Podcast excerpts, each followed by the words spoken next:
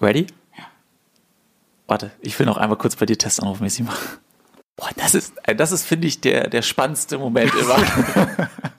Nur aufs klingelt. Hey! Hey! Hey! Hey! Hey! Hey! Hey! Schrei nicht so. Stefan, ich möchte die Folge mit einer besonderen Frage starten. Okay. Stell dir mal vor, du wärst kein Junge geworden, sondern ein Mädchen. Welchen Namen hättest du von deinen Eltern bekommen?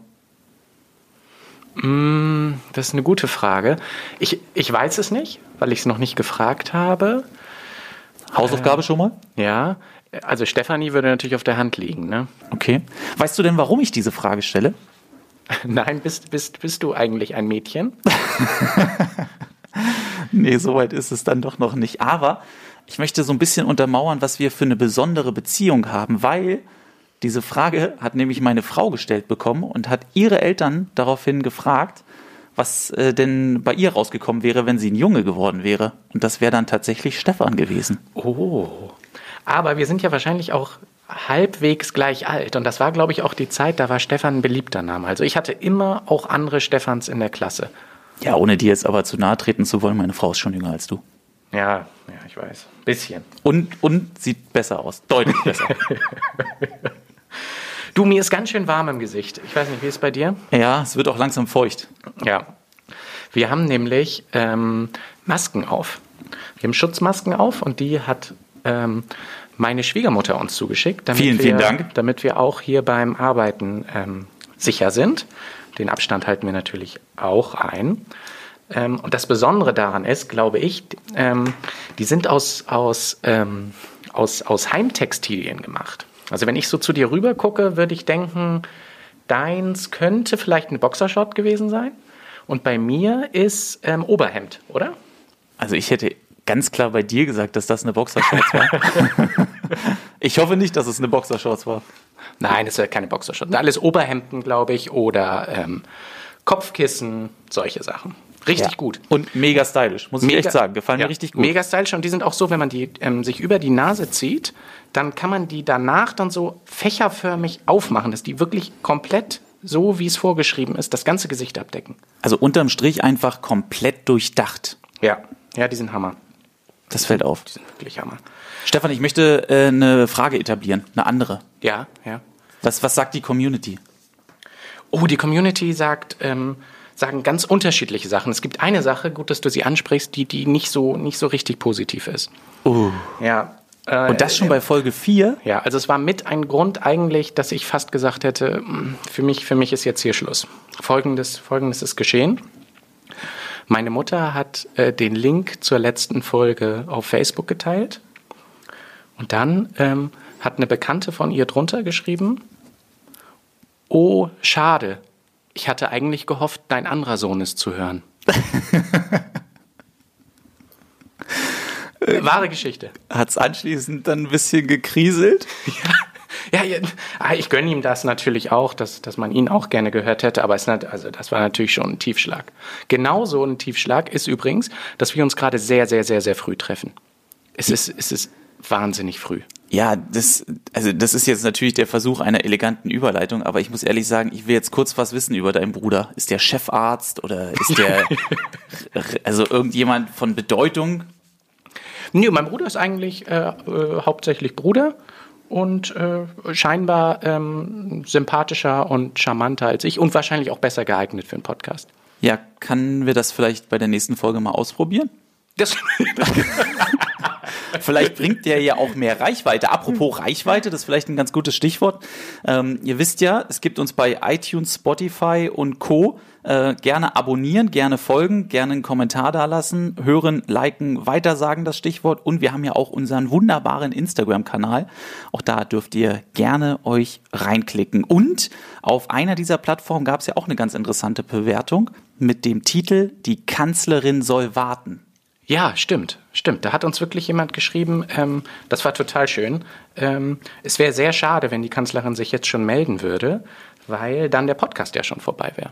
Also damit die Message an Angela Merkel, bitte noch ganz klein wenig Geduld beweisen und noch nicht direkt zum Hörer greifen und hier durchklingen, um sich als Gast, Gästin in Position zu bringen.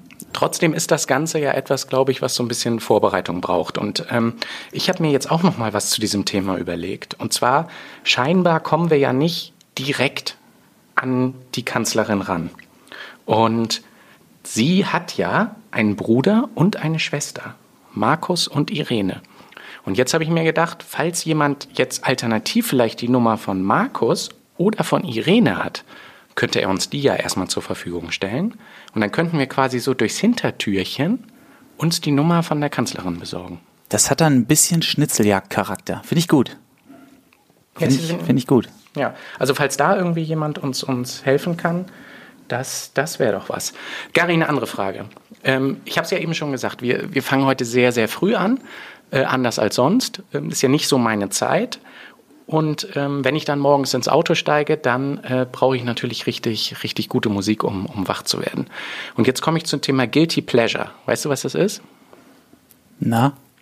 Guilty Pleasure ist quasi so, so reumütiges Vergnügen. Also das ist was, was man eigentlich gar nicht erzählen möchte, weil es einem unangenehm ist, aber in Wahrheit findet man es richtig gut. Dann ist es also beim Podcast super aufgehoben. Genau, ist beim Podcast super aufgehoben. Und mein Guilty Pleasure ist, dass ich morgens, wenn ich, wenn ich müde bin und zur Arbeit fahren muss, dann werde ich zum Swifty. Und dann mache ich in meinem Auto Taylor Swift ganz, ganz laut an und singe auch mit. Uiuiui, ui, ui, das ist schon ein großes Laster. Ja.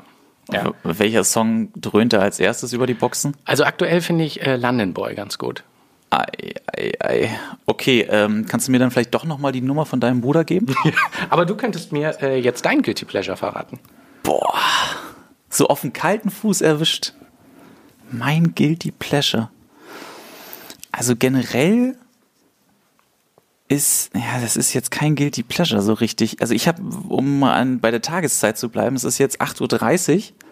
Ähm, ich habe eigentlich wenig Probleme mit diesem morgens aufstehen, so früh. Also wenn es jetzt nicht jeden Tag der Fall ist, ich kann dann auch direkt losplaudern. Ähm, vielleicht ist mein Guilty Pleasure auch ein bisschen passend zu unserem Podcast-Titel Schrei nicht so, dass ich immer alles kommentieren muss. Ja. Und das ist in der Regel dann immer eher so ein bisschen ironisch gemeint, was nicht bei jedem so gut ankommt.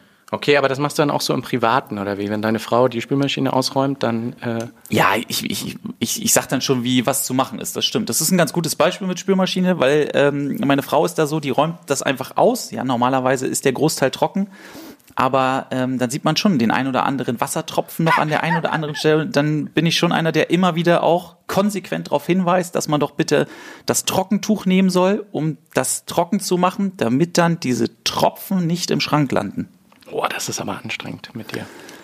Ja, ja, das sieht meine Frau leider genauso. Aber sie ist natürlich die beste Seele auf diesem Planeten. Ja, na klar, na klar. Du, noch, ich, wenn, wenn wir schon bei Hörerrückmeldungen sind, eine andere Geschichte habe ich noch. Und da kommt schon wieder die Schwiegermutter, die, die uns die tollen Masken gebaut hat, äh, ins Spiel. Und äh, zwar habe ich doch im, im allerersten Podcast erzählt, dass sie keine Hefe bekommen hat. Und daraufhin ist tatsächlich eine Hörerin unseres Podcasts zu ihr nach Hause gefahren und hat ihr äh, Hefe und ähm, Rezept, oh. Rezept äh, für äh, zum Brotbacken mitgebracht. Stark. Also das ist Solidarität, ne? Ja, das ist auch richtig cool, oder? Das finde ich richtig, richtig gut. Und ich will noch mal kurz anschließen. Ähm, auch mit ein bisschen Weitsicht. Das wird sich erst später so richtig aufklären, warum ich das so frage. Aber ich habe heute Morgen so ein bisschen quer gedacht, ähm, als ich hier im Auto saß. Übrigens, ähm, direkt ein Tageshighlight gehabt. Ähm, heute Morgen im Auto. Blitzer gerade noch so gesehen, rechtzeitig in die Eisen gegangen, kein Rotlicht. Äh, da wusste ich schon, okay, der Tag, der kann auf keinen Geiler Fall Tag. schlecht werden. Geiler Tag. Ähm, und vor allem noch, weil die Blitzer-App nicht reagiert hat. Ähm, die wusste das Hast du ja nämlich nicht. Darf man ja nicht drauf. Nee, habe ich nicht, habe ich nicht. Also klar, ich meine Blitzer-App dann im Sinne von Anruf, ne? Ja. Oder dass mich irgendjemand vorwarnt. Im Radio. Und als ich das dann so ein bisschen im Kopf nochmal hab äh, Revue passieren lassen, kam mir die Frage, man sagt ja relativ häufig, um so einen Gedanken zu fassen, auch mal M oder Ä. Ich meine, das ist ja hier in so einem Gespräch dann auch immer mal der Fall. Wo kommt das aber eigentlich her? Das möchte ich, dass du das mal herausfindest bis zum nächsten Mal. Dass man das nutzt, sozusagen, um sich eine Gedankenpause zu erschleichen. Ja, genau, dass man das nutzt und warum gerade diese zwei Laute das so sind. Vielleicht, also ich weiß es nicht, ne? Das, das finden wir zum nächsten Mal raus. Aber jetzt so spontan könnte ich mir vorstellen, dass man das macht, weil man mit E ja total viele Worte bilden kann. das heißt, man kann sich dann so nach hinten raus retten. Äh, endlich wollte ich dir gesagt haben. So. Das wird sein, das wird Ja. sein. Aber Thema Blitzer, das ist doch, das ist doch jetzt eine Top-Überleitung zu unserem Gast heute. Ja, passt ganz gut. Hat was mit Geschwindigkeit zu tun, ne? So ist es. Und dieser Gast kommt aus der Schweiz, ist 28 Jahre jung und vom Beruf her Rennfahrer in der DTM, also in der deutschen Tourenwagenmeisterschaft und in der elektrischen Formel E. Und er heißt Nico Müller. Und äh, bei dem melden wir uns jetzt mal und dann gucken wir mal, ob er genauso schnell rangeht, äh, wie er im Auto ist. Servus. Nico, wo erwischen wir dich gerade?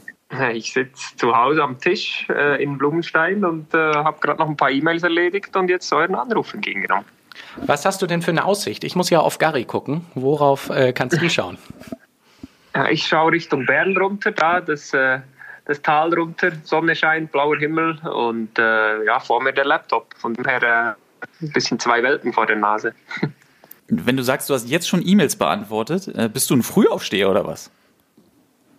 Ja, früh aufstehen würde ich nicht sagen, aber äh, versuche schon irgendwo ein bisschen äh, Struktur in den Alltag zu kriegen, gerade in diesen speziellen Zeiten. Und da ja, bin ich auch nicht ein Fan davon, um, um neun noch im Bett zu liegen, sondern äh, versuche da auch eben ein bisschen Produktivität reinzukriegen. Und da starte ich meinen Tag schon gerne so zwischen sieben und halb acht. Und daher äh, liegt es da gut drin, zwischen äh, acht und neun schon ein bisschen produktiv zu werden. Ja, wo du das gerade ansprichst, ähm, ich glaube, unsere Hörerinnen und Hörer, die kennen sich vor allem, was die Bege Gegebenheiten angeht, in Deutschland gut aus. Wie ist das aber in der Schweiz im Moment?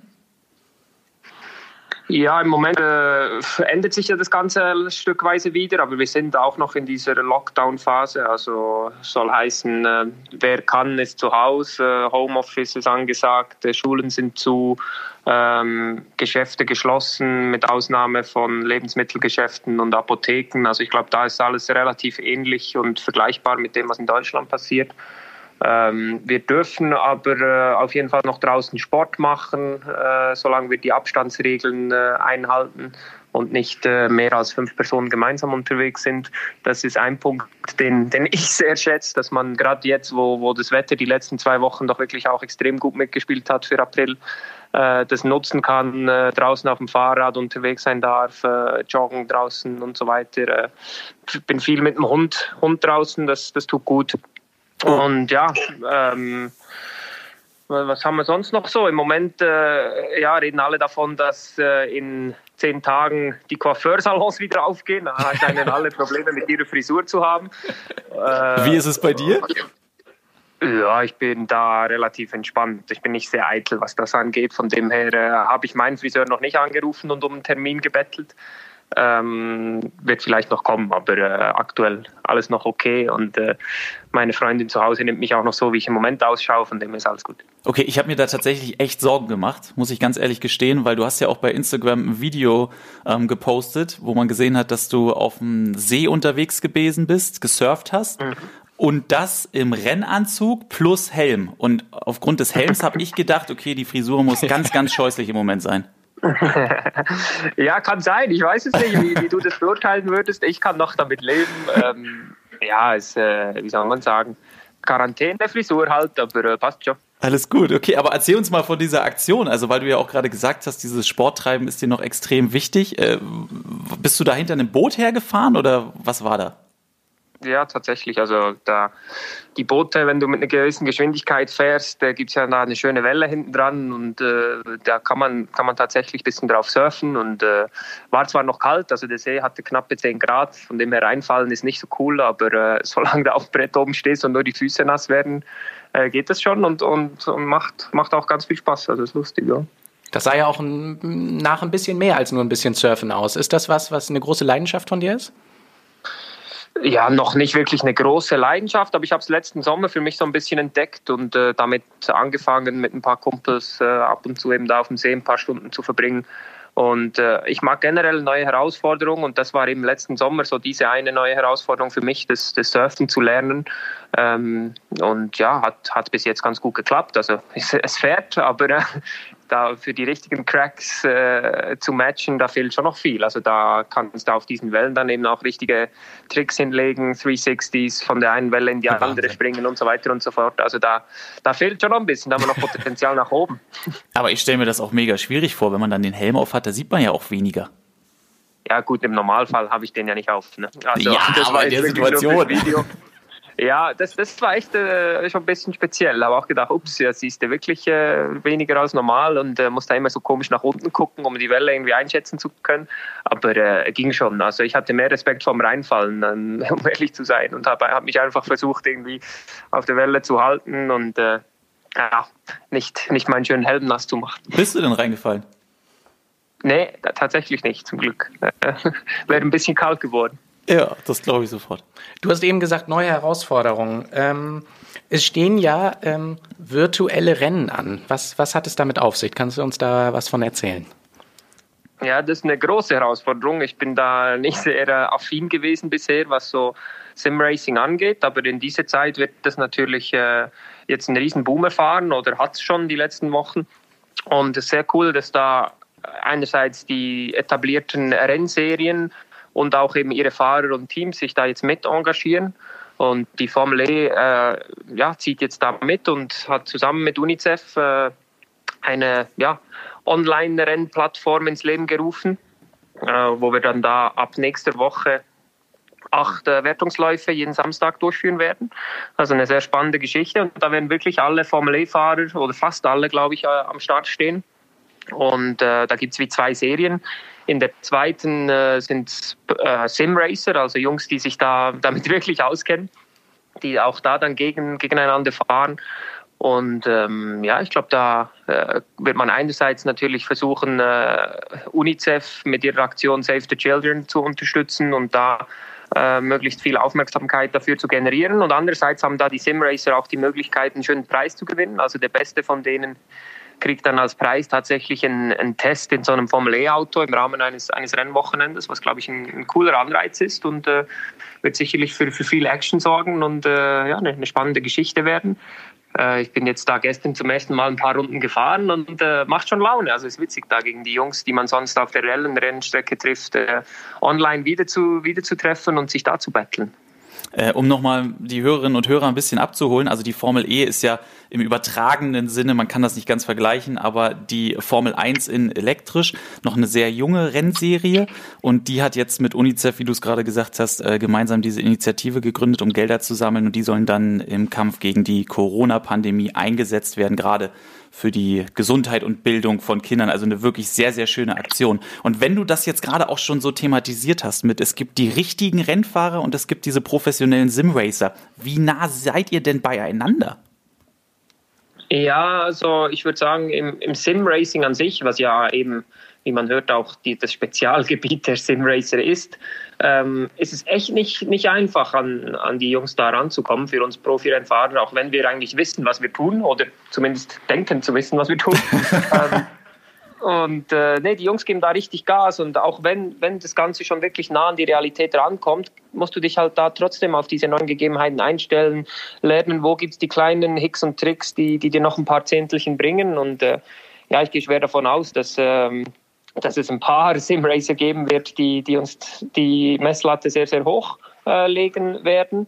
Von dem her, ähm, ja, ist, ist es wahrscheinlich ähnlich, wie wenn wir jetzt eben ein Feld von Simracern auf die Rennstrecke einladen würden. Auch da wäre für viele die Herausforderung eine ganz neue und wo sie erstmal Zeit brauchen, sich darauf einzuschießen. Aber grundsätzlich sind sich in den letzten Jahren diese zwei Welten schon sehr, sehr nahe gekommen und das eine bereitet einem ganz gut auf, auf das andere vor, wenn man so sagen will. Aber es sind trotzdem noch zwei verschiedene Paar Schuhe.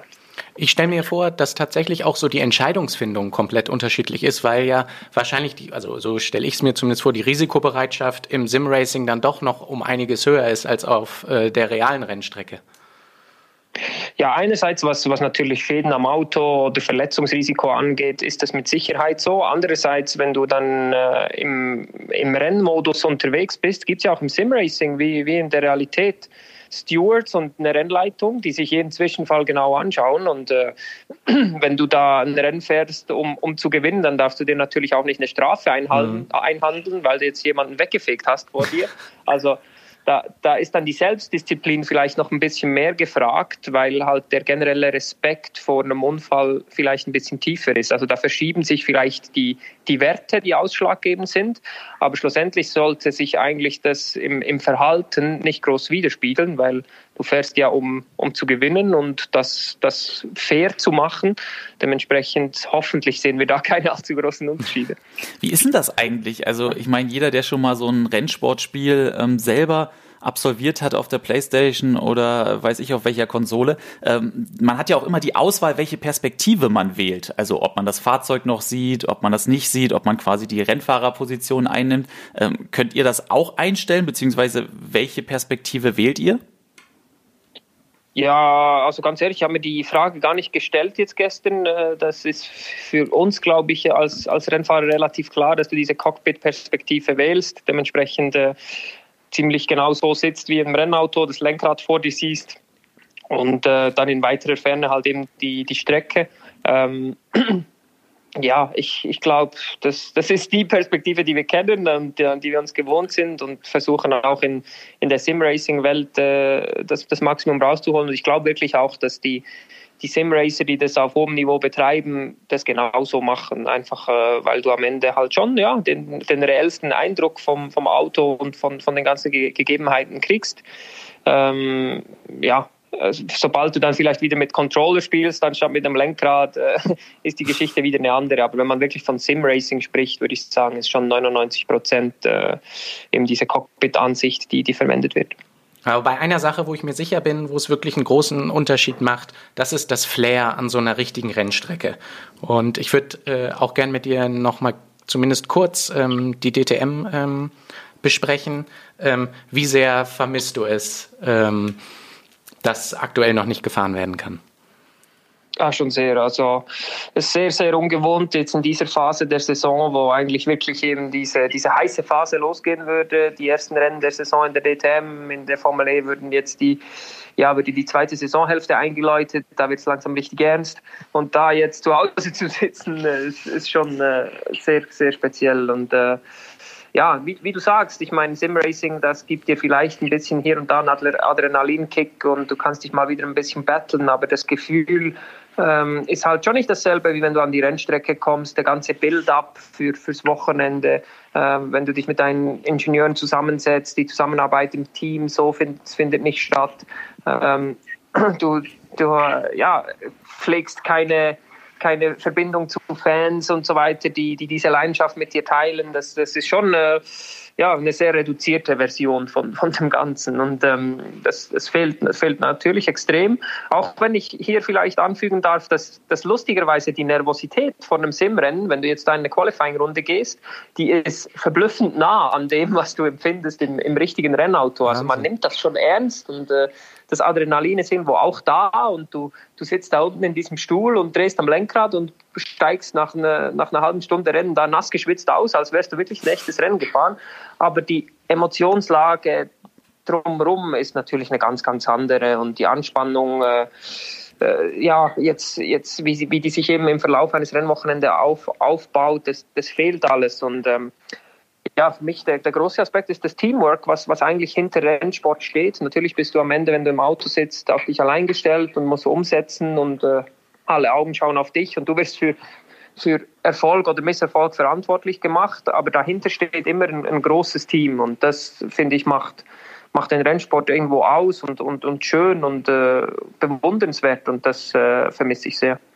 Ich glaube dir das sofort auch. Ähm, also alleine, wenn man eine FIFA-Partie spielt, äh, da schwitze ich auch äh, wie ein Schwein dabei und bin total angespannt und nervös. Also hundertprozentige Zustimmung. Und ähm, es klang ja gerade bei dir schon durch. Theoretisch würde jetzt Ende April der Saisonauftakt anstehen in Solda in Belgien, was die DTM angeht. Morgen, also am Samstag, den 18.04., wäre theoretisch der EPRI in Paris dran gewesen. Wie groß ist denn deine Zuversicht, beziehungsweise wie gehst du damit um, gar nicht zu wissen, ob in diesem Jahr überhaupt noch ein Rennen auf einer Rennstrecke stattfinden kann? Ja, ich versuche erstmal das Ganze möglichst positiv zu sehen und mir nicht unnötig äh, Angst zu machen oder Sachen schlecht zu reden. Also von dem her, solange solange keine definitiven Absagen äh, ja, kommuniziert werden, glaube ich auch daran, dass das gefahren wird. Ich glaube, es ist im Interesse aller Beteiligten, dass wir dieses, Rennen, äh, dieses Jahr noch, noch tolle Rennen sehen werden und da, da glaube ich auch fest dran. Äh, wie, wie du schon ein bisschen angetönt hast, das Unschöne ist eigentlich, keinen Fixpunkt zu haben. Also du arbeitest nicht auf einen Tag hin, wo du weißt, da wird es wieder um die Wurst gehen, sondern äh, ja, du, du lebst so irgendwo ein Stück weit ein bisschen ins Blaue raus, wenn du dir nicht selbst deine, deine Struktur irgendwo aufbaust. Und äh, das, das macht das Ganze relativ schwierig. Also ich eben, jetzt weiß ich nicht, fahre ich in zwei Monaten wieder, fahre ich in drei wieder oder, oder dauert es vielleicht sogar noch länger. Und äh, das macht, das macht das Ganze relativ unangenehm. Aber ich versuche einfach immer in Austausch zu bleiben mit, mit den Teams und äh, ja, dass, dass man da irgendwie den, den Spirit am Leben hält, alle motiviert hält und äh, kann da nur sagen, dass, dass wirklich jede, jedes einzelne Teammitglied extrem heiß drauf ist, dass, dass es endlich wieder losgeht. Und äh, ja, ich glaube, wir werden gerade dieses Jahr äh, noch bereiter denn je dann äh, in die Saison starten, einfach äh, weil die Vorbereitungsphase wirklich jetzt äh, sehr, sehr lange gedauert hat oder immer noch andauert um das äh, vielleicht auch erstmal einmal nochmal den Hörerinnen und Hörern mit an die Hand zu geben, äh, wenn du vom Team sprichst in der DTM, fährst du für Audi und äh, was die Formel E angeht, bist du bei Dragon beheimatet, dem US-amerikanischen Stall. Genau, ja. Wenn wir jetzt einfach mal vom Besten ausgehen, ihr fahrt dieses Jahr noch, letztes Jahr ähm, warst du in der DTM sehr erfolgreich. Mit was für Erwartungen bist du denn an diese Saison rangegangen? Ja, ist klar. Also ich meine, nach einer Saison wie, wie der letzten, wie 2019, äh, geht man mit einem großen Ziel in, in die neue Saison. Und das ist, um den Titel zu kämpfen. Letztes Jahr waren wir nah dran mit der Vizemeisterschaft. Äh, wir wissen, glaube ich, woran wir zu arbeiten haben, um noch ein bisschen besser zu werden und äh, vielleicht eben diesen letzten Schritt dann, dann doch noch zu packen. Äh, daran haben wir wirklich ja, jetzt gearbeitet, viel Zeit und Energie investiert und sind sehr gespannt, dann, wenn es um die Wurst geht, rauszufinden, ob sich diese Arbeit ausgezahlt hat. Sind natürlich zuversichtlich, aber man weiß nie, was, was ja in, in so einem neuen Jahr auf einen zukommt. Die Karten werden neu gemischt. Es kann gut sein, dass das äh, ja auch die Konkurrenz wieder stärker wird. Letztes Jahr haben wir, haben wir die Geschichte Audi intern untereinander ausgemacht, aber ich glaube, man darf auch BMW nicht, nicht abschreiben. Die, die werden wieder sehr stark sein und haben, haben einige Kandidaten, die, die um so eine Meisterschaft kämpfen können. Äh, wir haben letztes Jahr gezeigt, dass, dass wir das auch können und ähm, ja, jetzt ist das große Ziel, das, das noch bis, bis am Ende durchzuziehen und, und eben diesen Titel zu holen. Das wird, wird auf jeden Fall schwierig. Ich glaube, die DTM ist eine der umkämpftesten Serien überhaupt und ja, da muss, muss alles passen. Von Anfang an musst du die Konstanz finden, die Performance äh, jedes Wochenende wirklich äh, auf die Strecke bringen und äh, darfst dir eigentlich keine Fehler erlauben, wenn, wenn, wenn du so einen Titel holen willst. Und äh, an dieser Perfektion, nach der, nach der strebe ich. Ich glaube, ich bin generell ein Perfektionist und äh, ich, es gibt keine größere Genugtuung, als, äh, als sehr nah an, an die absolute Perfektion zu kommen. Und äh, ja, auf diese Challenge freue ich mich auch dieses Jahr wieder. Damit hast du mir letztes Jahr übrigens ähm, einen großen Brunch beschert, weil ich habe nämlich auf deine Konstanz gesetzt und damit bei unserem äh, internen Arbeits-DTM-Tippspiel habe ich den Sieg errungen. Mit, mit Nico Müller immer in den Top 3. Das freut mich doch. äh, wie muss man sich das dann eigentlich vorstellen? Also denjenigen, den es letztes Jahr zu schlagen gilt, den wird es dann, wenn diese Saison in diesem Jahr wieder stattfindet, ähm, auch wieder zu schlagen gelten. Ähm, das ist René Rast, also auch ein Audi-Fahrer. Äh, hast du in deinem Arbeitszimmer von ihm ein Poster, wo du dann immer die Dartpfeile drauf wirfst? ja, er wird sicherlich wieder einer von denen sein, die um, um diesen Titel kämpfen werden. Er ist die letzten Jahre extrem konstant immer ganz vorne dabei gewesen und äh, wird es mit großer Wahrscheinlichkeit auch dieses Jahr wieder, wieder tun können. Äh, ich glaube, ja, wir, wir pflegen eine, eine, sehr, eine sehr gute äh, kollegiale Beziehung sozusagen. Also natürlich äh, gab es auch die ein oder andere Situation, wo man, wo man sich vielleicht nicht ganz einig war. Das äh, hat man auch mitgekriegt. Aber ähm, nee, wir, wir kämpfen alle am Limit. Wir, wir versuchen natürlich für uns selber das, das Optimum jeweils rauszuholen, aber wir geben einander immer den, den nötigen Respekt und äh, ja, ich, ich ziehe vor ihm den Hut. Also er hat da wirklich die letzten Jahre einen Top-Job gemacht. Er ist der DTM-Fahrer äh, aktuell, den es zu schlagen gilt und ähm, ja, eben, wir sind letztes Jahr nah dran gewesen. Ich habe viel gelernt und äh, glaube ich, äh, komme noch viel, viel stärker aus dieser Saison 2019 raus, als ich in sie reingegangen bin. Und das stimmt mich sehr zuversichtlich, ihn 2020 noch mehr unter Druck setzen zu können und äh, da vielleicht am Ende das, das bessere Ende für mich zu haben nicht ganz einig waren. Das hast du sehr schön formuliert. Äh, du hattest diese, dieses Streben nach äh, Perfektion angesprochen. Ist das die wichtigste Eigenschaft eines Rennfahrers? Puh, gute Frage. Ähm, ich denke, es ist sicherlich wichtig, dass man extrem ehrgeizig ist und versucht, äh, nicht nur aus sich selber, sondern auch aus dem Auto, aus dem ganzen Team das Maximum rauszukitzeln. Und ähm, ja, das, das, Streben nach Perfektion haben wir, glaube ich, alle irgendwo in uns. Äh, wenn du keine perfekte Runde hinter dem Qualifying, dann stehst du normalerweise nicht auf Pole und jeder will auf Pole stehen. Von dem her, ähm, ja, hat das, glaube ich, jeder Rennfahrer irgendwo in sich. Wie bewusst ihm das ist, keine Ahnung. Ähm, ich glaube, mir ist das, mir ist das relativ bewusst, weil es mich auch im Alltag verfolgt manchmal ein bisschen zu sehr. Äh, ich, ich bin einfach, ja, irgendwie ein bisschen veranlagt dazu, dass ich alles gerne möglichst äh, perfekt und richtig habe und äh, sehr ungern halbe Sachen mache. Äh, von dem her ist es vielleicht einfach ein Charakterzug, der mich eben nicht nur im, im Rennfahrerleben prägt, sondern äh, ja, generell. Ja, jetzt muss man ja die Frage stellen, ne? Ähm, was gibt es denn, worüber du selber sagen würdest, das kann ich dann aber überhaupt nicht? Fußball spielen ist so etwas. Oha. Ich habe eher zwei linke Füße, wie äh, ja, dass ich da irgendwie sage, ein bisschen Talent wäre vorhanden. Also macht mir erstens keinen Spaß, zweitens äh, ja, kriege ich es nicht wirklich äh, gebacken, äh, mit meinen Füßen irgendwie den Ball zu kontrollieren, sondern äh, bei Pedalen hört es dann auf. Und ja, äh, wenn ich was sagen müsste, dann wäre es wahrscheinlich Fußball. Dann war ja relativ schnell klar, du wirst kein Fußballer. Trotzdem, wenn du dich zurückerinnerst, ähm, wie, wie waren für dich die Anfänge? Wann war klar, ich möchte Rennsport machen? Ja, ehrlich gesagt war das ein sehr langer, flüssiger Prozess. Also mein, meine ersten Wettkampferlebnisse habe ich auf dem Mountainbike gemacht. Also ich bin zuerst äh, Cross-Country-Rennen gefahren, so zwischen 10 und 15 Jahren. Ähm, als, als Jugendlicher, wenn man dem so sagen will, und hatte, hatte da viel Spaß und äh, ja, war, war eigentlich auch relativ gut unterwegs auf, auf nationaler Ebene. Äh, parallel dazu bin ich dann irgendwie in den, in den Kartsport gerutscht, sozusagen, auch dank meines Cousins. Der ist hobbymäßig Go-Kart-Rennen gefahren, hat mich mal mitgenommen an die Rennstrecke und äh, da hat mich das Ganze dann auch gepackt. Und von da an sind wir die nächsten paar Jahre gemeinsam äh, ab und zu an die Rennstrecke gefahren und äh, so ja, regionale, nationale Rennen bestritten. Und das hat super viel Spaß gemacht und äh, war auch relativ erfolgreich. Ich konnte eben schon bereits in den ersten Jahren meine, meine ersten Rennen gewinnen und das, das, das lief alles gut, aber es war eigentlich wirklich ein, ein Hobby, das ich mit viel Leidenschaft betrieben habe, aber nicht mehr. Also da war kein Ziel dahinter oder so. Und das ging dann ein paar Jahre so bis ähm, 2007 ich äh, die, die Gelegenheit bekommen habe, zum ersten Mal ein, ein Rennauto zu bewegen, in einer Talentsicht in der Schweiz. Und ähm, da konnte ich dann eben diese, diese Förderung gewinnen und das hat dementsprechend den Einstieg in Formelsport ermöglicht und da habe ich realisiert, boah, Jetzt ist es aber mehr als ein Hobby, weil der, der, mhm. finanzielle Aufwand ist natürlich das eine, wo du dann merkst, äh, sowas darf man nicht mehr Hobby nennen.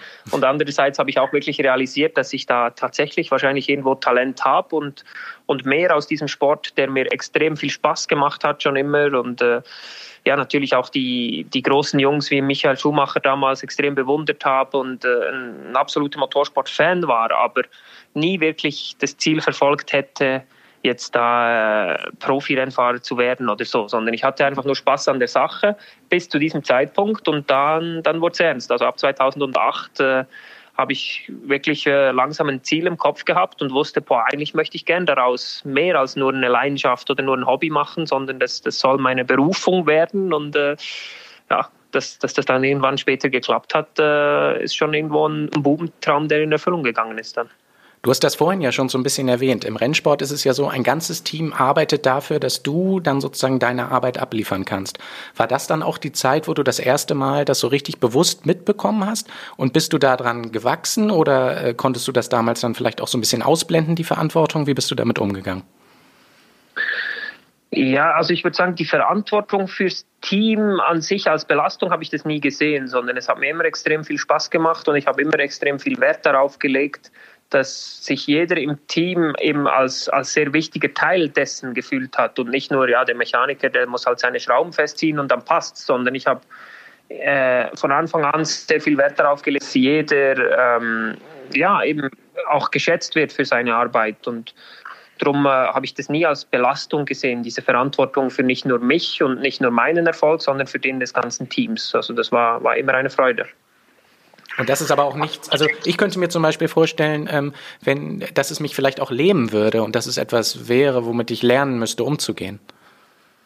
War bei mir lustigerweise nie so. Also habe ich, hab ich nie so gesehen und äh, ja, habe mir wahrscheinlich auch nie tiefere Gedanken darüber gemacht und deshalb auch äh, ja, mich davon nicht verrückt machen lassen, sondern ich habe es einfach, einfach genossen, im Team zu arbeiten. Wie hart umkämpft ist eigentlich der Markt in der Schweiz, dass man das schafft, wenn man früh anfängt, dann durchzuhalten, um dann eben auch diese Chance überhaupt erstmal zu bekommen, dass man den letzten Step gehen kann? Ja, ich meine, wir sind ein kleines Land äh, ohne, wie soll man sagen, eine große Motorsporthistorie. Wir haben keine eigene Rennstrecke in der Schweiz, keine Rundstreckenrennen. Äh, und dann doch erstaunlich viele Schweizer im internationalen Rennsport, die sich da erfolgreich durchsetzen. Also ich glaube, da kann man schon irgendwo sagen, boah, das ist ein Stück weit überraschend. Aber ich glaube auch, weil du halt hier in der Schweiz äh, gerade wegen diesen Voraussetzungen sehr viel Durchhaltewille brauchst und sehr viel Aufwand äh, ja, nehmen musst, um, um diese Chance überhaupt zu realisieren. Also du musst ins Ausland gehen, du musst irgendwo ähm, ja, mehr Zeit und Energie investieren als vielleicht der ein oder andere, um überhaupt mal die Chance zu bekommen, dich im Rennsport zu etablieren. Und dieser Durchhaltewille, glaube ich, der zieht sich dann durch eine Karriere durch und äh, ja, kann, kann vielleicht mithelfen, dann am Ende auch, auch den Schritt zu schaffen. Und ich würde sagen, eben, der, der Markt ist sehr, sehr umkämpft generell, aber ich glaube, das ist nicht unbedingt abhängig davon, woher du kommst, sondern äh, am Ende ist das ein, ein sehr globaler Markt. Äh, ich glaube, Teams und Hersteller, die wollen einfach die besten Fahrer und äh, das ist denen relativ wurscht, wo, woher die kommen. Und äh, darum ja, musst du dich halt eben auf, auf der globalen Ebene äh, irgendwo durchsetzen können. Gab es ähm, in diesem Verlauf oder in diesem Werdegang irgendwann mal den Moment einer Begegnung oder einer Formulierung, einer Aussage dir gegenüber, die nochmal so ein paar Prozente mehr freigesetzt haben? Hm, also ich hatte viele sehr interessante Wegbegleiter, die deren Austausch äh, oder mit, mit, mit ja, den, den Austausch, den ich mit denen haben durfte, mir sicherlich viel gebracht hat. Aber es ist nicht so, dass mir ein Satz äh, extrem geblieben ist. Aber ähm, ja, es gibt ein Team in der Schweiz, das, äh, das Team von Andreas Jenzer, die sind in der ähm, Formel 3 und Formel 4 aktiv. Und ich habe bei ihm meine ersten vier Jahre im Motorsport äh, verbringen dürfen. Und er hat mir schon sehr viel mit auf den Weg gegeben und äh, hat, hat mich geprägt als, als Rennfahrer und aber auch als Mensch, auch weil ich aus einer Familie komme, die eigentlich bis dahin nichts mit Rennsport am Hut hatte. Also wir, äh, sind da in eine Welt äh, reingekommen, die, die uns eigentlich fremd war. Wir kannten niemanden, wir wussten nicht, auf was es zu achten gilt, um, um erfolgreich zu sein in so einer Karriere. Und da war er wirklich ein, ein sehr wichtiger Baustein im Ganzen und hat, äh, hat mir da ja, diese, diese Türen geöffnet in, der Welt, in dieser Welt und äh, mir, mir sehr viel mitgegeben. Also ich ja, würde sagen, ihm habe ich schon viel, viel zu verdanken. Eine Sache, die man ja auch, ähm, je erfolgreicher man wird, mitbekommt, ist, dass halt immer mehr Zuschauer zu den einzelnen Events kommen und dann logischerweise auch eine gewisse Fanbase gebildet wird. Ähm, dann können wir vielleicht nochmal den Sprung zur Aktualität machen. Es gibt ja beispielsweise in der Bundesliga jetzt das Thema mit den Geisterspielen. Immer wieder fällt jetzt auch im Motorsport der Begriff mit diesem Geisterrennen. Ich habe mich erstmal gefragt, kriegt man das als Rennfahrer im eigentlichen Event überhaupt mit, wie viele Leute da rechts und links an der Strecke da sind? Ja, das kriegst du schon mit. Also zumindest in der Einführungsrunde oder eben, wenn du auf der Startaufstellung stehst und ein bisschen um dich rumschaust und merkst, wie, wie da die Energie auf der Tribüne äh, langsam wächst und so. Also das, äh, das gehört schon irgendwo dazu und das macht, macht so ein Rennwochenende aus. Die Fans, die vor Ort sind und die diesen, diese Leidenschaft mit uns leben. Also äh, ich, ich bin, bin ein großer Verfechter davon, dass man sagt immer, dass wenn immer möglich, soll der Fan möglichst nah ran ans Geschehen kommen. Und ich glaube, das ist auch ein großes Plus von der DTM und von der Formel E genauso, dass, dass der Fan wirklich nah dran ist und, und wirklich äh, alles hautnah mitbekommt. Also das äh, ja, macht, macht den Rennsport schlussendlich aus, dass es im Moment die Diskussion über Geisterrennen gibt. Ähm, kann, kann ich verstehen. Ich meine, wir, wir sind in einer sehr, sehr äh, ja, speziellen Situation aktuell und ähm, meine persönliche Meinung dazu ist, ich weiß nicht, wie, wie, wie wir dann am Ende dastehen werden und welche Entscheidungen getroffen werden, aber ich glaube, dass ja für uns alle, auch für den Fan, die bessere Lösung als gar kein Rennen zu fahren, immer noch ein Rennen wäre, wo, wo der Fan halt dann von zu Hause das Geschehen verfolgen kann, anstatt von der Tribüne. Ja. Also natürlich soll es nicht die Prio sein, aber ähm, anstelle von, von gar nicht fahren, äh, ja, versuchen wir die Action halt lieber ins, ins Wohnzimmer zu liefern, wenn wir das so sagen wollen. Ja, so ein Wochenende, so ein Rennwochenende ist ja tatsächlich voller Action und es ist ja auch wirklich richtig kompakt, wo du mehrfach ähm, dich extrem fokussieren musst. Vielleicht kannst du einmal erzählen, wie so ein Rennwochenende bei dir aussieht, für die, die das vielleicht nicht so genau wissen, aber dann auch, ob du irgendwelche Techniken hast, ähm, wie du dich auf den Punkt ähm, fokussieren kannst und ja auch konzentriert bleiben musst über einen sehr langen Zeitraum. Ja, also das unterscheidet sich auch ein bisschen äh, von der DTM zur Formel E. Ähm, ich würde mal mit der DTM anfangen. Da reist du eigentlich immer am, immer am Donnerstag an. Ähm, triffst dich dann am Nachmittag äh, zum ersten Mal mit deinem Team, mit den Ingenieuren und tauschst dich ein bisschen aus über, über das, was durch die Woche passiert ist, Simulatorvorbereitung, Analysen von den letzten Rennen, von, von dem Rennen aus dem Vorjahr an gleicher Stelle und so weiter und so fort. Und dann so der, der richtige Startpunkt des Wochenendes ist eigentlich der Trackwalk am Donnerstagabend. Also da äh, läufst du die Strecke ab einmal zu Fuß mit, mit deinen Technikern guckst dir alles im Detail an, ob sich zum letzten Mal, wo du da warst oder äh, wenn du die Strecke gar nicht kennst, dann musst du es umso mehr genauer mhm. anschauen.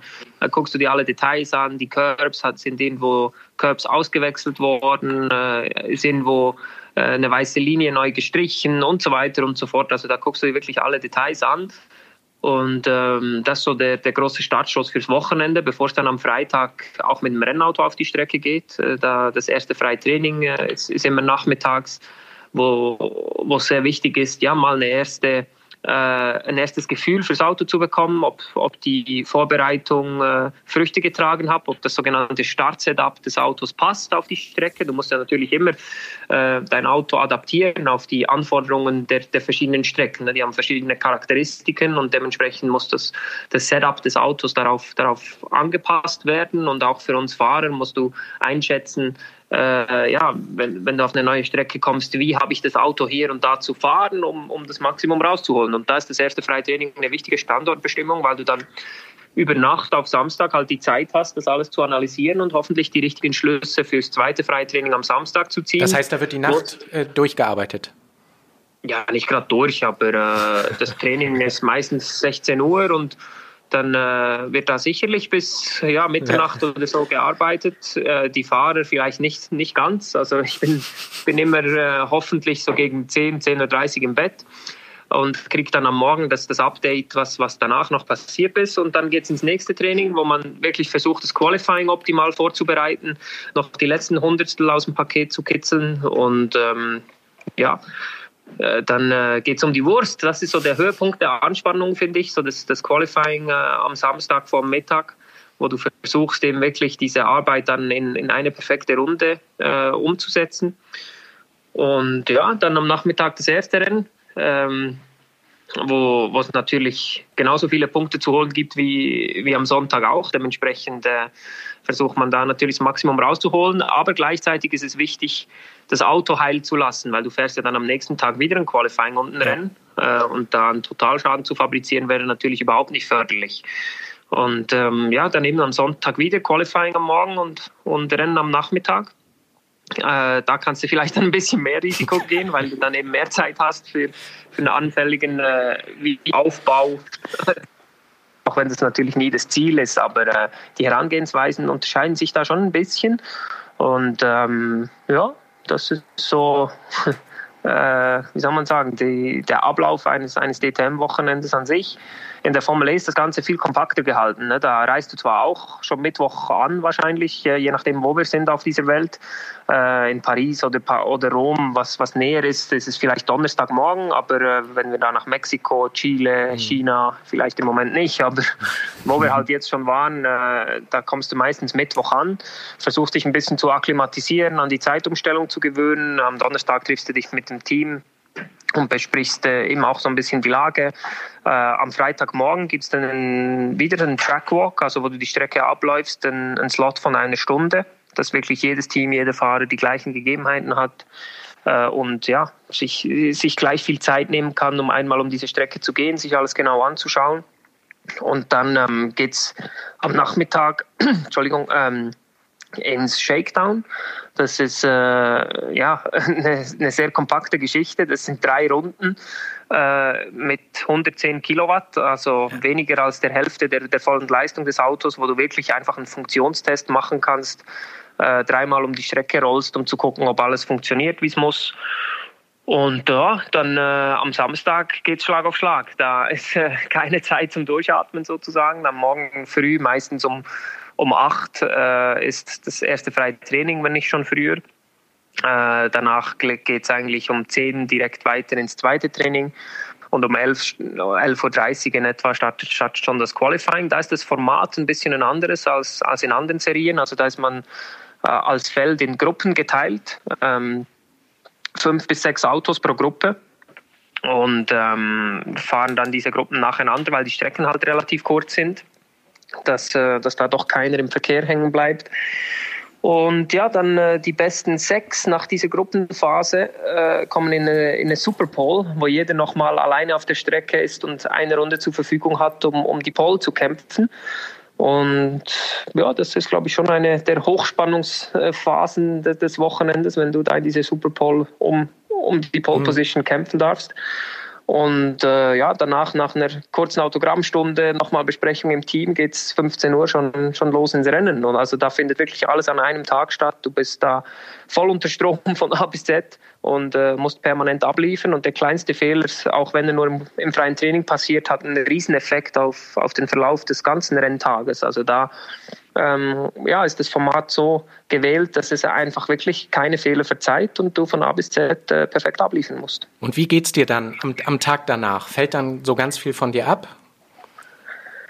Ja, du merkst dann schon, wenn du am Abend zurückkommst ins Hotel, so am Samstag nach, nach einem Renntag, dass, äh, dass das doch ganz schön anstrengend war und äh, ja, da irgendwie äh, am liebsten eigentlich nur noch dich, dich hinlegen würdest und äh, ja. ja, mal, mal das ganze Revue passieren lassen und, und ähm, und ja, so ein, so ein, Wochenende mal für dich kurz, kurz verarbeiten kannst, weil da passiert so viel, da hast du in den Momenten eigentlich gar nicht die Zeit, wirklich, wirklich alles äh, komplett auf und wahrzunehmen. Also das ist schon äh, äh extrem kompakt gehalten, das Ganze, und du musst einfach, äh, einfach funktionieren. Also da wirklich bewusst Sachen mitzunehmen für dich ist, ist sehr schwierig. Wie ist das dann eigentlich überhaupt? Also ich meine, das kennt ja jeder von uns, auch diese Situation, wenn man mega angespannt ist, dass man dann vielleicht auch überhaupt keinen Appetit hat, nichts essen kann, was ja dann aber auch wichtig ist, wenn man so einen vollen Tag hat, der sich unheimlich lang streckt, dass man immer wieder Energie tankt. Wie gehst du damit um? Da habe ich kein Problem mit. Oh. Essen, äh, äh, nee, Essen geht gut. Also ich glaube, äh, ja, das, das zieht wirklich auch eben Energie, das Ganze, und du merkst dann automatisch, dass da irgendwo die Energie auch wieder äh, hergenommen werden muss. Und äh, zwischen Qualifying und Rennen äh, ist auch ein bisschen Zeit und da habe ich eigentlich nie Probleme gehabt, äh, ein bisschen was zu mir zu nehmen. Äh, vom Qualifying ist eher eine andere eine Phase, da, ja, da habe ich jetzt noch nie dran gedacht, irgendwie ja, da was reinzupfeifen, weil es ist äh, eben erstens keine Zeit und zweitens äh, ja, hast, bist du da voll konzentriert und, und in der Analyse vom freien Training und versuchst dann einfach äh, das Ganze umzusetzen im Quali, da, ja, da nimmst du die Energie egal woher, da brauchst du nicht unbedingt was zu essen für diese eine Runde. Nico, wenn man deinen Namen bei Wikipedia eingibt, äh, weil unser Credo ist ja, dass wir immer mehr herausfinden wollen über den Gast, als bei Wikipedia steht, dann findet man einen Nico Müller der deutscher Opernsänger ist. das bist nicht du, aber hast du eine musikalische Seite? Nee, überhaupt nicht. Äh, das hat meine Schwester abbekommen, die, die musikalische Veranlagung oder das Talent. Ähm, aber ich habe da ehrlich gesagt äh, ja nie großes Interesse dran gehabt. Äh, das Talent ist nicht vorhanden. Ich habe meiner Mama zuliebe mal äh, zwei Jahre lang in der Grundschule Flötenunterricht genommen, aber äh, das, das, war wirklich nur ein Gefallen, äh, ein Gefallen an, an Mama. Äh, Spaß habe ich da nie dran gefunden. Äh, und eben das, das scheint bei meiner Schwester anders zu sein. Sie kennt sogar diesen anderen Nico Müller tatsächlich Ach, und was? hat ihn mal persönlich getroffen, weil sie in dieser Branche aktiv ist und Musik studiert hat und jetzt in Amerika im Musikgeschäft tätig ist. Aber äh, ja, das überlasse ich sehr gerne ihr. Sie macht das super und äh, ich kümmere mich um die vier Räder. Ähm, Wahnsinn, dann ist ja deine Schwester die nächste hier im Podcast. ja, wer weiß, wer weiß. äh, lass uns mal nochmal auf das Thema Herausforderungen kommen. Äh, eine neue Herausforderung steht ja dann auch demnächst an und zwar wirst du Vater. Herzlichen Glückwunsch erstmal an der Stelle. Vielen Dank. Ähm, wie ist es? Welches Gefühl hast du? Was ist alles schon besorgt und was fehlt vielleicht noch fürs Babyzimmer? ne, also die Vorfreude ist, ist sehr, sehr groß. Ähm, wir haben ja jetzt auch ähm, unerwartet ein bisschen mehr Zeit, das zusammenzuleben, also mit meiner Partnerin da jetzt die Zeit zu verbringen und zu sehen, wie der Bauch wächst und so, es ist schon schön, also eine, eine coole Zeit. Ähm, ja, und vorbereitet sind wir eigentlich relativ gut, weil wir jetzt diese Zeit, glaube ich, auch dafür nutzen konnten. Sie ist äh, ein bisschen eine Perfektionistin, genau wie ich. Und äh, dementsprechend habe ich zumindest das Gefühl, vielleicht kommt da noch das große Erwachen, aber ich habe wirklich das Gefühl, dass, äh, dass eigentlich die Besorgungen auch schon fast zu 99 Prozent erledigt sind. Also wir sind eigentlich ready. Dauert zum Glück noch ein paar Monate. Also der, der Kleine darf noch ein bisschen wachsen. Und ähm, nee, also wir freuen uns, freuen uns sehr, wird eine spannende Zeit ähm, ja, ne, so ein neuer Lebensabschnitt, der, der da beginnt. Und ähm, freue mich sehr drauf. Blockflöte auch bestellt? ich glaube, da muss ich nur bei Mama klopfen, die hat meine bestimmt noch. Ja. Stark, auf jeden, auf jeden, Fall ganz spannende äh, Angelegenheit. Ähm, meine zwei absoluten Gamechanger, äh, die ich dir gerne an die Hand geben möchte, ist zum einen ein Trockner. weil man so oft irgendwie Wäsche wäscht. Und das andere ist äh, tatsächlich ein Gymnastikball ähm, weil okay. wir die Erfahrung gemacht hatten, ähm, der Kleine bei uns ist immer am besten eingeschlafen, wenn man ihn im Arm hatte und dann auf dem Gymnastikball so klassisch monotone Bewegung, das hat immer sehr gut geholfen. Also äh, das sind meine Wunderbar. zwei Tipps, die ich dir gerne mitgeben möchte. Dankeschön. Ähm, Nico, lass uns zum Ende kommen wir haben ja immer auch eine besondere Kategorie bei unserem Podcast, wo jeder Gast ähm, zwei Minuten lang das Mikrofon für sich ganz allein hat, um über eine Thematik zu sprechen, die ihm wichtig ist, die er für berichtenswert hält. Und ähm, du hast dir, glaube ich, auch was Spannendes überlegt. Deine zwei Minuten gehen jetzt los.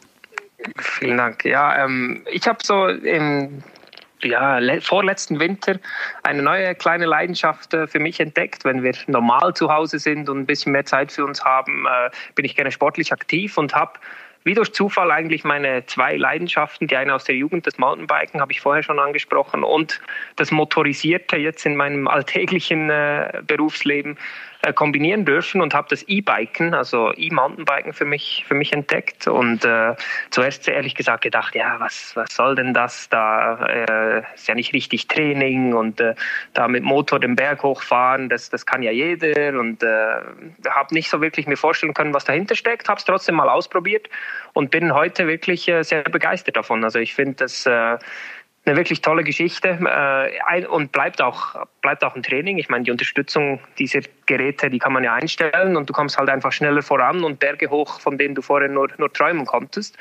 Und äh, wir sind in der glücklichen Situation, hier in einer schönen hügeligen, bergigen äh, Landschaft zu leben. Und ich habe dank dieses E-Bikes Ecken von, von meiner Heimat kennengelernt, die ich, die ich bisher nicht kannte. Und äh, bin extrem gern auf, auf meinem E-Mountainbike unterwegs. Und äh, ja, lebe da die zwei Welten von, von Mountainbiken und motorisiertem, äh, motorisierter Fortbewegung. Äh, hoch kommst den Berg wie, ja, wie ein, wie ein Profi-Mountainbiker und runter fährst du fast wie ein Motorrad dank des, des tiefen Schwerpunktes. Und äh, das, das genieße ich sehr und äh, ja, bin da in der Natur draußen für mich allein, kann, äh, kann abschalten und äh, die, die frische Luft genießen und mich so optimal auf, auf kommende Herausforderungen vorbereiten und äh, dazu noch ein bisschen Spaß haben beim, beim Runterfahren, natürlich immer mit der nötigen äh, Vorsicht. Und ja, ich glaube, das, das kann ich nur jedem empfehlen, mal auszuprobieren, auch wenn man vielleicht schmunzelt und denkt, das ist was für, für ältere Leute. Äh, ich äh, glaube, da darf man auch ein bisschen offen sein und, und mal was Neues ausprobieren. Äh, Habe ich, hab ich gemacht und bin, bin super froh darüber, dass ich diese, diese neue Welt für mich entdecken durfte. Und äh, ja, das, das steht auch für dieses Wochenende wieder auf dem Plan.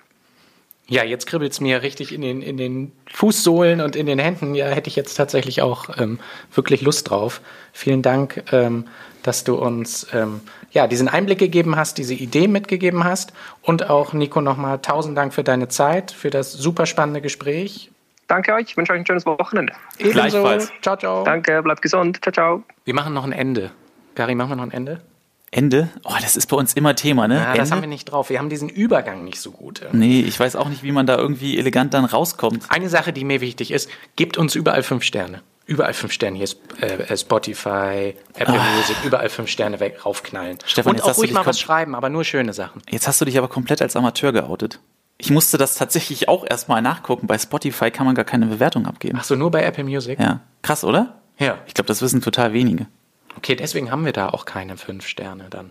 Ja, also ja. imaginäre fünf auf jeden Fall, aber halt keine, die man so optisch richtig sehen kann. Ja. Und was ihr natürlich auch machen könnt, ist uns bei Instagram und bei Facebook suchen. Macht das. Hey! Hey! Hey! Hey! Hey! Hey! Hey! Schrei nicht so.